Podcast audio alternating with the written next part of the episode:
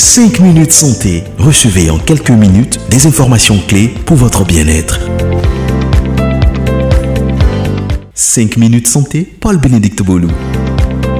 5 minutes santé traite d'un sujet de santé. Il est question cette semaine des causes et préventions de la prééclampsie. La prééclampsie est l'apparition ou l'aggravation d'une hypertension artérielle associée à la présence excessive de protéines dans les urines qui se développe après la 20e semaine de grossesse. L'éclampsie désigne des convulsions qui surviennent chez les femmes présentant une prééclampsie en l'absence d'autres causes.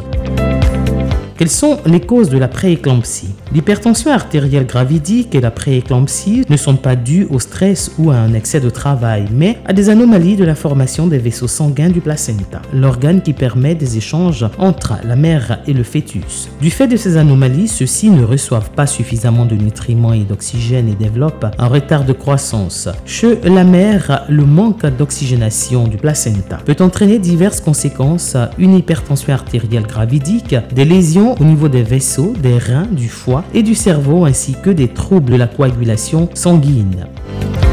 Existe-t-il des facteurs de risque de la prééclampsie? La prééclampsie est plus fréquemment observée dans les cas suivants. Première grossesse, une faible exposition au sperme du père avant la grossesse par exemple, du fait d'un changement récent de partenaire ou d'une contraception par préservatif. Les spécialistes évoquent l'hypothèse d'une réaction immunitaire déclenchée par l'exposition aux antigènes du père de l'enfant antécédent de prééclampsie chez la patiente ou dans sa famille parlant de la mère ou de la sœur, maladie préexistante, obésité, hypertension artérielle chronique, maladie rénale chronique, syndrome des anticorps anti-phospholipides, grossesse chez une femme âgée de plus de 40 ans, grossesse multiple.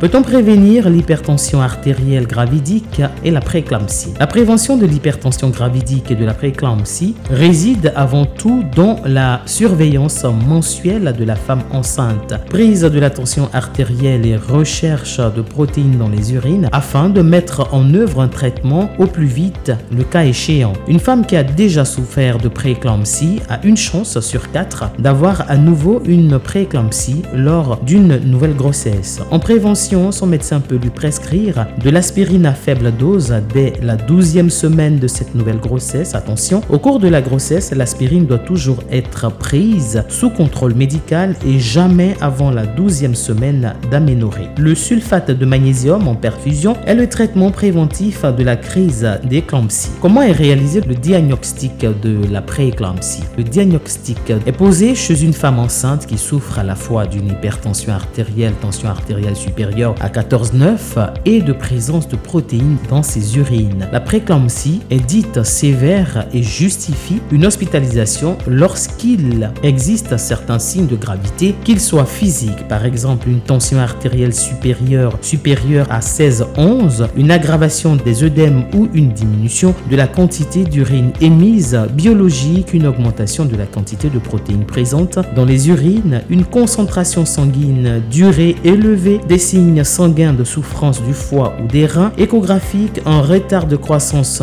du fœtus, un volume de liquide amniotique insuffisant, une irrigation sanguine anormale, des artères ombilicales ou cérébrales du fœtus. Quels sont les traitements de la prééclampsie? L'hypertension artérielle gravidique et la prééclampsie cessent à la fin de la grossesse. Pendant la grossesse, en cas d'hypertension artérielle ou de prééclampsie sans complications, la patiente peut rester à son domicile ou elle doit rester couchée sur le côté gauche afin de faciliter l'arrivée du sang au placenta. Elle reçoit également un traitement contre l'hypertension artérielle en cas de prééclampsie sévère. La patiente est hospitalisée. Une césarienne est réalisée en urgence au moins moindre signe d'aggravation chez la mère ou chez le fœtus. Si la prééclampsie est sévère, la patiente reçoit également jusqu'à la 34e semaine d'aménorrhée des corticoïdes dérivés de la cortisone afin de favoriser la maturation des poumons du fœtus, ce qui est préférable en cas de naissance prématurée. En l'absence de signes de gravité qui obligeraient à le réaliser plus tôt, l'accouchement est programmé à partir de la 36e semaine d'aménorrhée. Quels sont les traitements de la crise? Le traitement de ce type de crise consiste à dégager les voies respiratoires pour éviter l'asphyxie, à administrer un médicament contre les convulsions et à programmer un accouchement par césarienne en urgence dès la fin des convulsions. Avant de nous dire au revoir, retenez que la santé physique et morale se conçoit dans l'action et la prévention. Merci et à bientôt. C'était 5 minutes santé avec Paul-Bénédicte Bolou sur Radio de la Paix